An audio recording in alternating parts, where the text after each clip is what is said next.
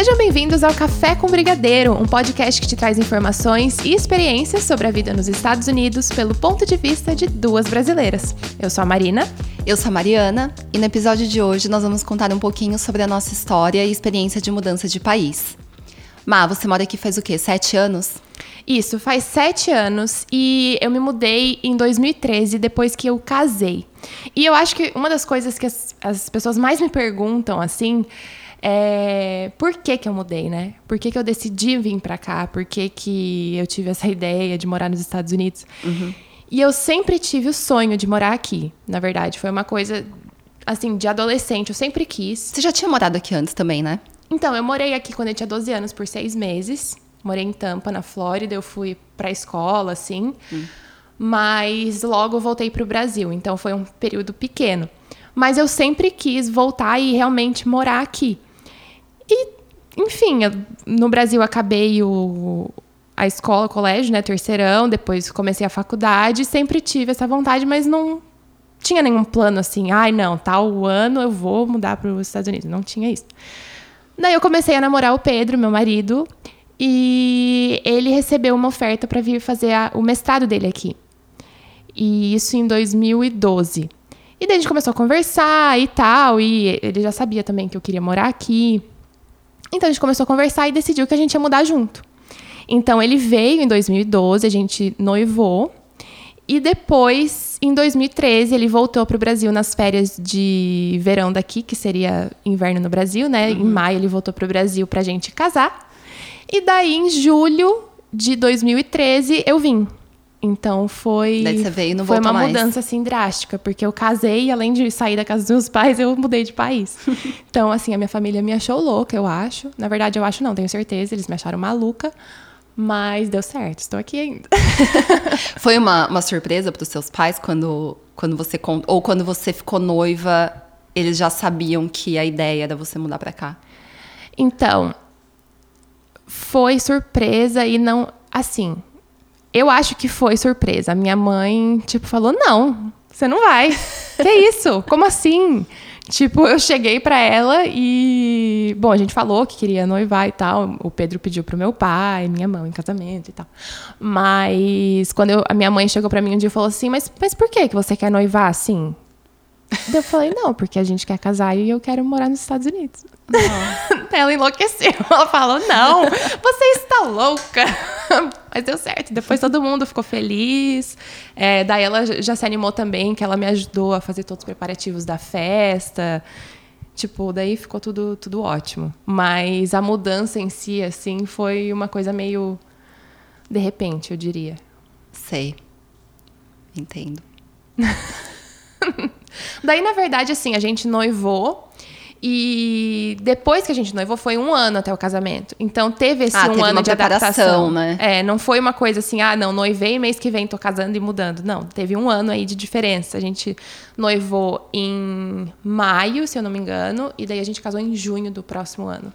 Então, Entendi. foi um tempinho, assim, que deu para os pais se acostumarem.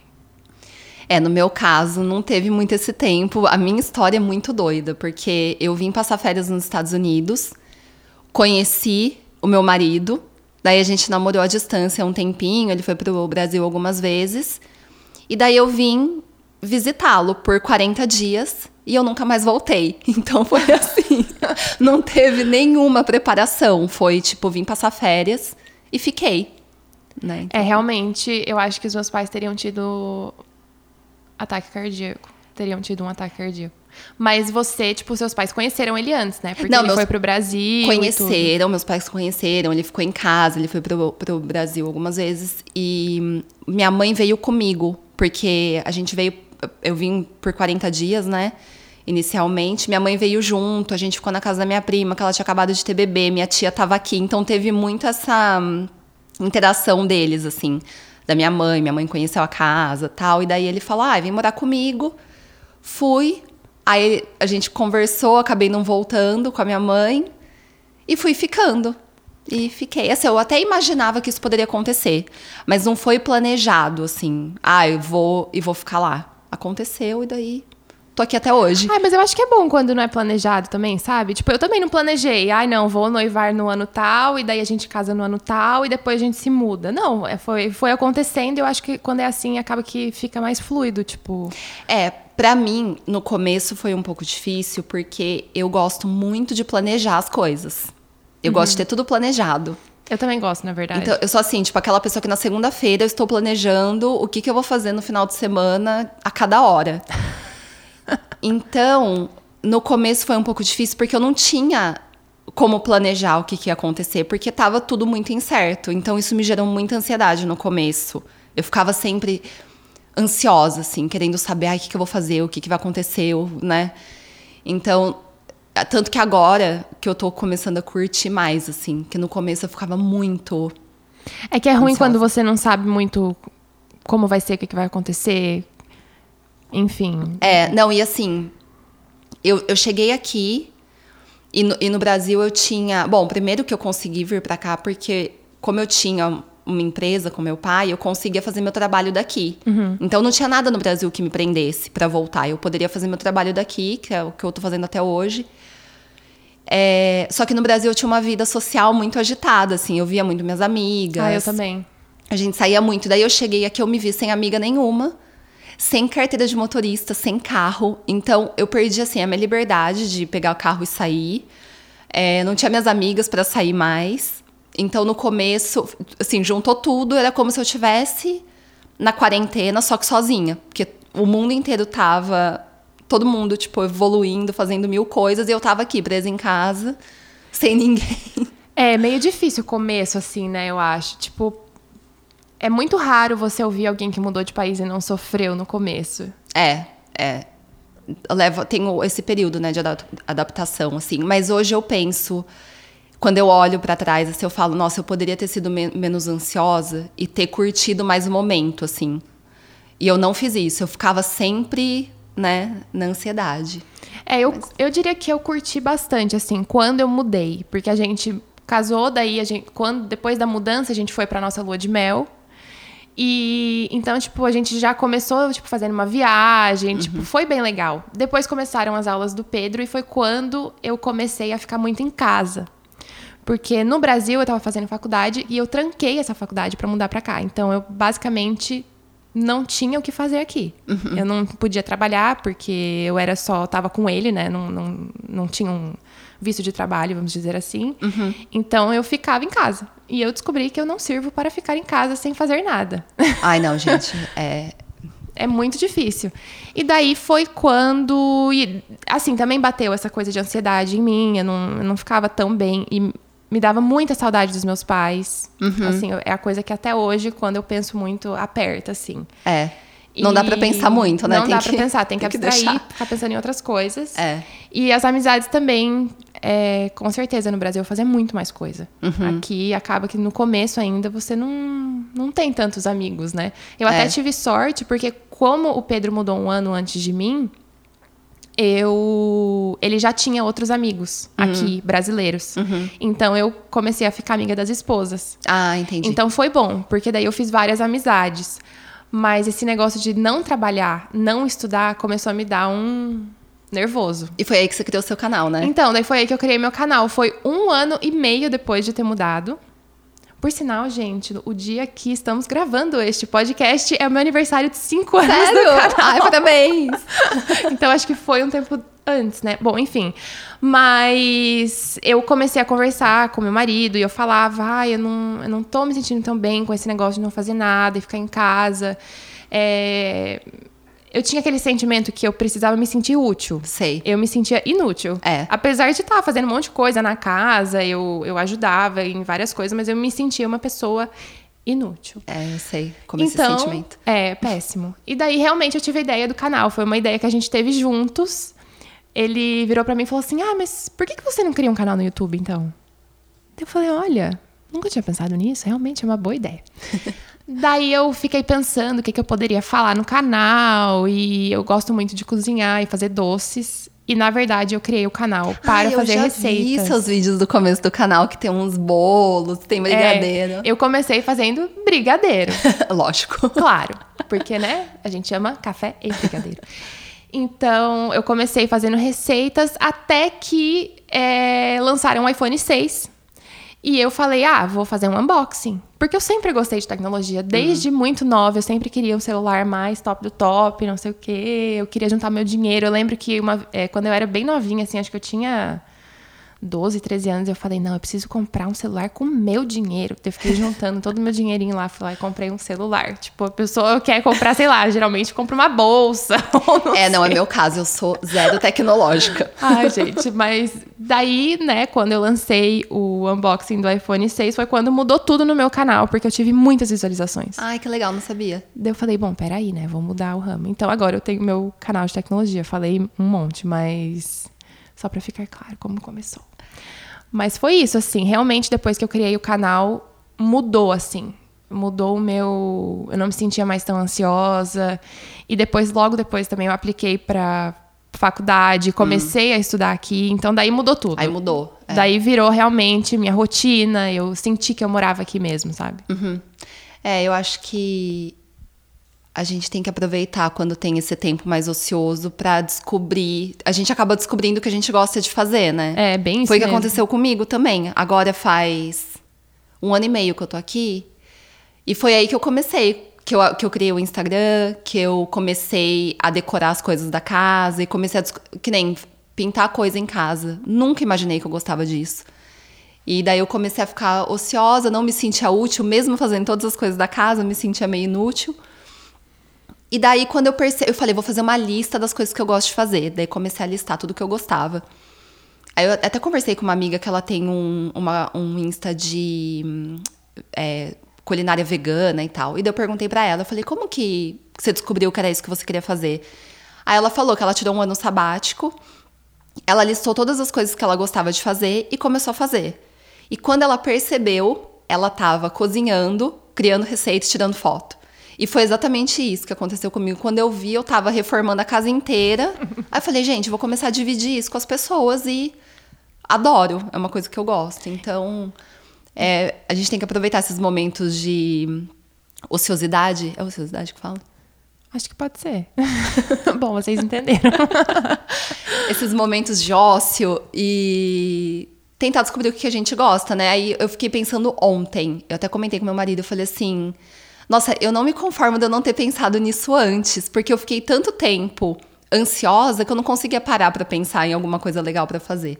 É. Enfim, antes tarde do que nunca, né? Mas... Com certeza. Mas assim, eu acho que as coisas acontecem na hora que tem que acontecer também. É verdade. Tipo, você não sabe como teria sido se você tivesse criado no começo, entendeu? Pode ser que você tenha outra visão agora. É.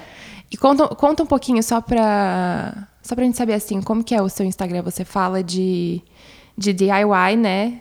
Coisas para você fazer em casa, mudanças no seu. É, muda, é, decoração. Eu gosto de colocar como é, estili... Ai, gente, não sei se assim fala. Estilizar.